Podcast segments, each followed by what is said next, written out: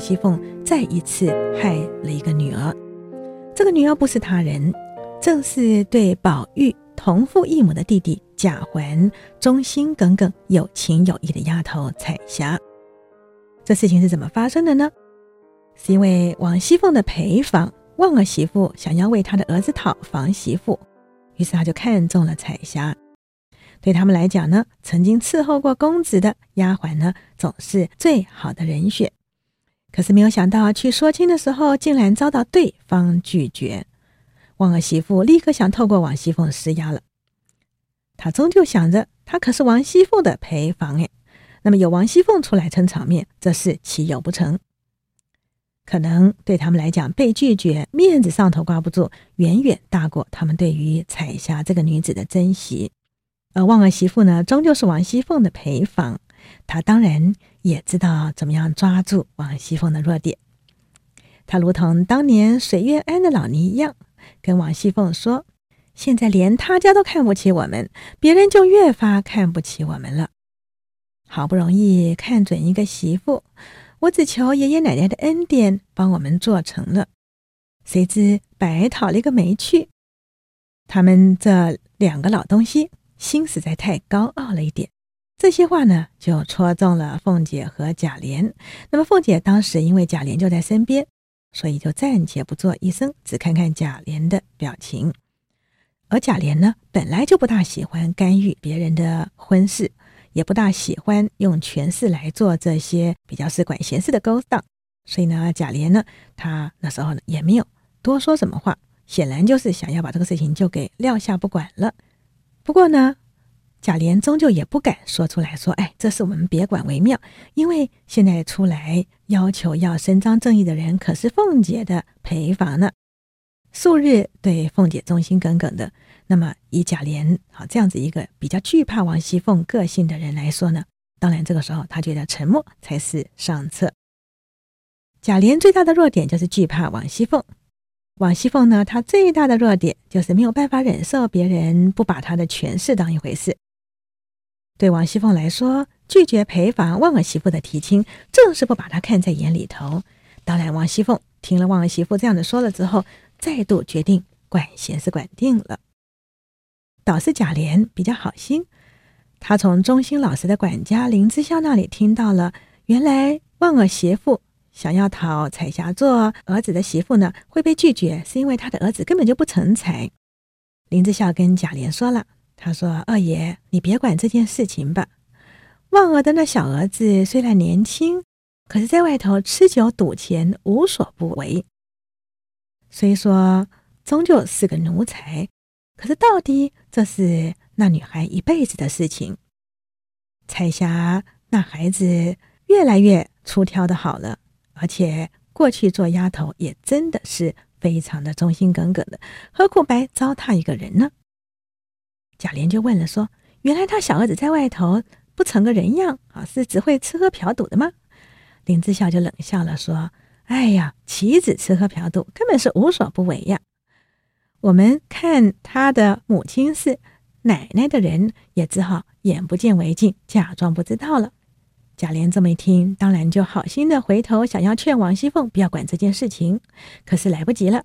王熙凤当然根本不在乎这个婚事会糟蹋彩霞的，他早就亲自施压，让彩霞的母亲不得不答应了。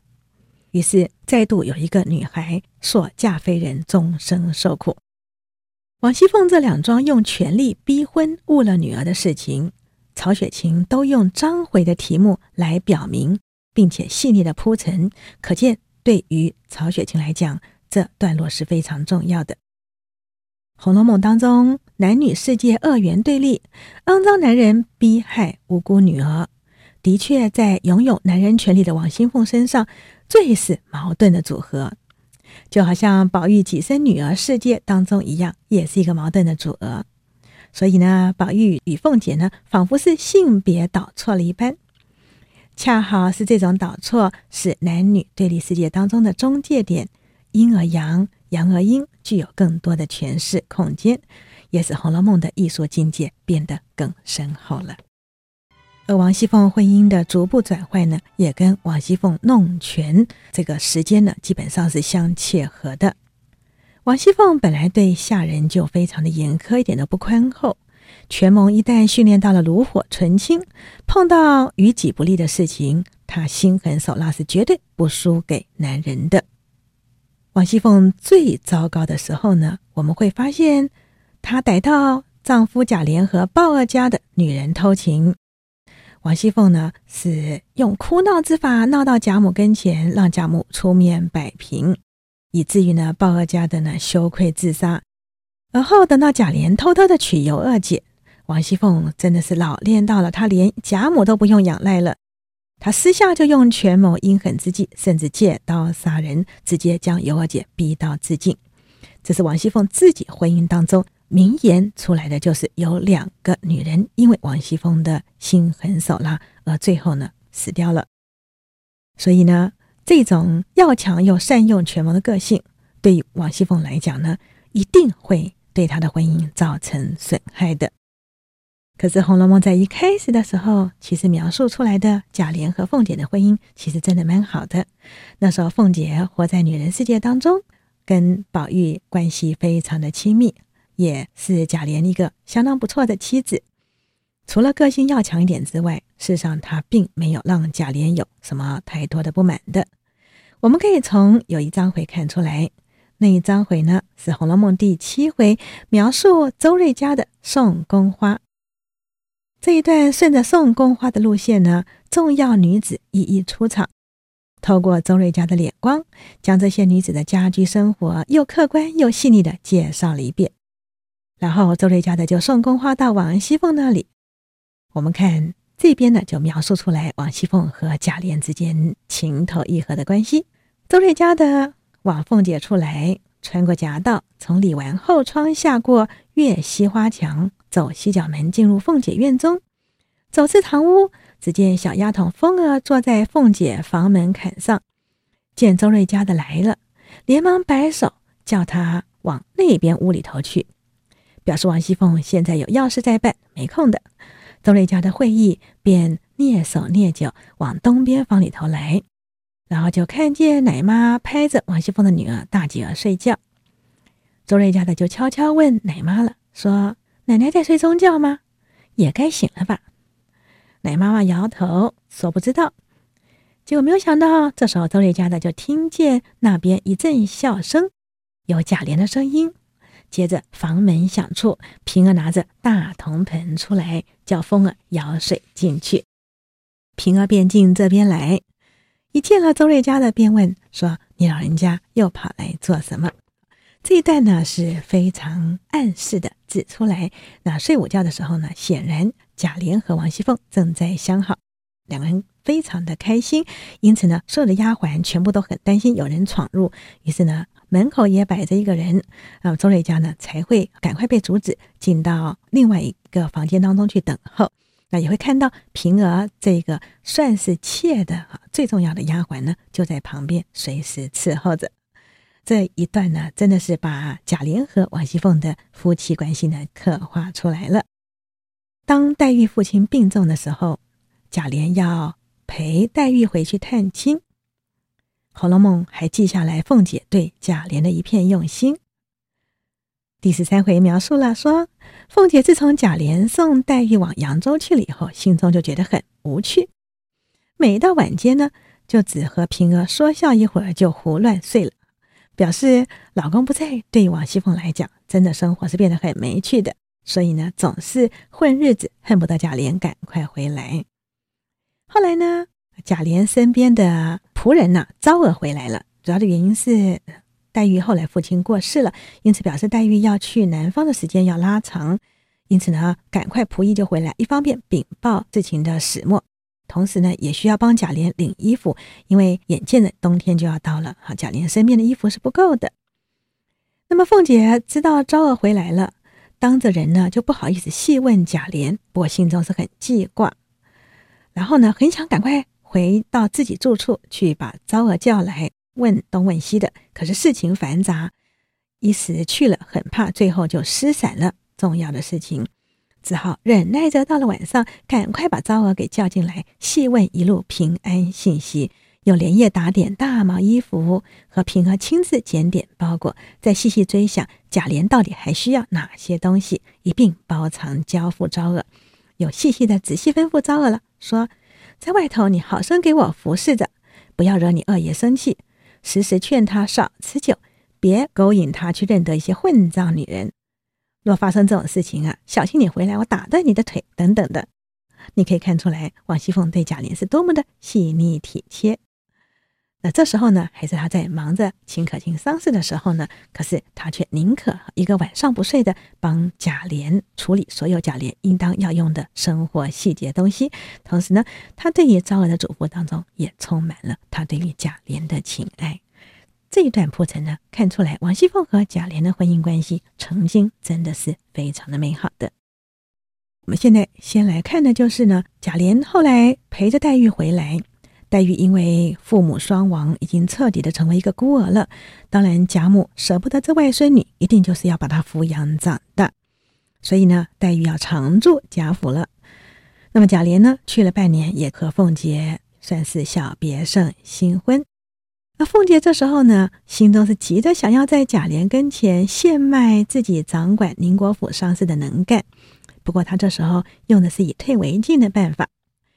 她呢，跟贾琏描述说：“我哪里有能力照管这些事情啊？我见识又浅，口角又笨，心肠又直率。人家给个棒槌，我就认作真了；脸又软，搁不住人给两句好话，心里就慈悲了。况且又没经历过这些大事，胆子又小，太太略有些不自在，就吓得我连觉都睡不着了。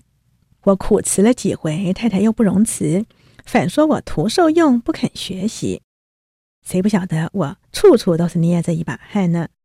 我一句也不敢多说，一步也不敢多走。你是知道的，咱们家所有这些管家奶奶们，哪一个是好缠的？错一点啊，他们就笑话打趣；偏一点，他们就指桑说槐的抱怨。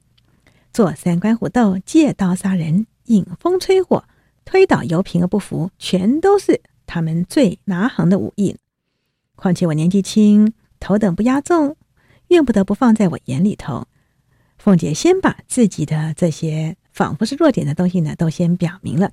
不过我们因为已经先知道了凤姐其实是很想，而且呢，甚至是有点主动争取要帮贾珍的忙的，所以我们会知道凤姐这些话呢，其实以退为进，并不真实，并不实在的。她绝对没有再三的推辞，也没有说是呃被王夫人哈给逼着接下这工作。事实上是相反的，他是真的很想争取，而王夫人反倒是不放心的，再三的劝他。那我们可以看到，凤姐跟贾琏说的时候是用这种方式说的，并且把宁国府当中那些仆役之间哈对主人的背后的那些心眼呢，也想得非常的坏。那么再下来，凤姐又讲了说，谁晓得荣哥媳妇死了？曾大哥再三再四的在太太跟前跪着讨情，只要我帮他几日。我是再四推辞，太太断不依，只得从命。结果呢，被我闹了个人仰马翻，不成个体统。不晓得曾大哥哥是不是至今仍旧懊悔找我这件事情呢？现在你回来了，明儿你见了他，你好歹帮我描补描补，就是我年纪小，没见过世面，谁叫大爷错委他了。你可以看到，这就是王熙凤，真的是伶牙俐齿，也的确是比较会有心机点。然后我们随即呢，就看到《红楼梦》开始铺陈贾琏、凤姐家中所有的经济，凤姐全部都是瞒着贾琏的。譬如说放高利贷这个事情呢，贾琏就不知道，经济大权早就在凤姐手里头了。而且呢，我们还会发现贾府下人想要求差事呢，他们跟贾琏说了都是不算数的。连下人都知道，他们一定要直接去找凤姐，让凤姐首肯才算。甚至连贾琏的奶妈都知道，有事情去问凤姐比较好，问贾琏是不算数的。所以呢，凤姐才会调侃了。因为当贾琏的奶妈跟凤姐求差事的时候呢，凤姐就笑了，说：“妈妈，你放心，两个奶哥哥都交给我。你从小奶的，你还不知道贾琏这脾气呀。”他真的是老是好拿着皮肉往那不相干的外人身上贴呢。这奶哥哥哪一个不比人强啊？凤姐这边呢，其实就是有点调侃贾琏了，说好差事怎么搞的，放给外人不放给自己奶妈的儿子呢？可是贾琏其实已经是答应了别人了，而凤姐这边就要翻案，当着贾琏的面要翻案，说我们看着是外人，可是说不定从贾琏的角度来看，他可看着像内人一样。这样子当众求贾琏呢，而且呢也当众要翻案。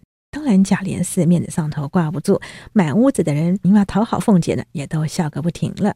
那就拼命在称赞凤姐，说凤姐啊看似明理等等的。而贾琏呢，在这样子的一个局势之下，凤姐又当众调侃他。那么凤姐就说了：“贾琏真的是外人内人哈，哪个比较亲的都搞不清楚。”所以贾琏觉得心中很没有意思，只好尴尬的笑着喝酒，说“胡说”两个字，就不再说话。这边反映出来，凤姐弄权之后呢，开始慢慢贾琏和凤姐之间的关系，权力消长之间有一些很微妙的张力。贾琏会发现，所有的仆人们都不太重视他，也不太尊敬他。贾琏说的话是不算的，凤姐说了话才算。甚至当着贾琏的面，凤姐都表现出来，好像明目张胆的呈现着她比贾琏强，凡事呢问他就对了。那贾琏是坐不得住，而且也没有这个能力做主的。那么当然，贾琏当时是非常尴尬的。从一个有过婚姻的人的角度，也知道像这样子一种关系呢，基本上的确会造成夫妻之间张力是会越来越大，而等到事情爆发的时候是不可收拾的。所以呢，贾琏才会后来开始接二连三的在外头偷腥有女人。那贾琏也是够可怜的。所有的男人都可以明媒正娶的三妻四妾，但贾琏呢，只能有王熙凤一个老婆，连平儿这个已经是被王熙凤内定为妾的都不敢跟贾琏太亲密，所以贾琏只好在外头偷腥。而王熙凤知道的时候，没有一次不是心狠手辣对付的。谢谢收听，请继续关注好好听 FM，记得帮我们分享给您的亲友，祝大家平安健康。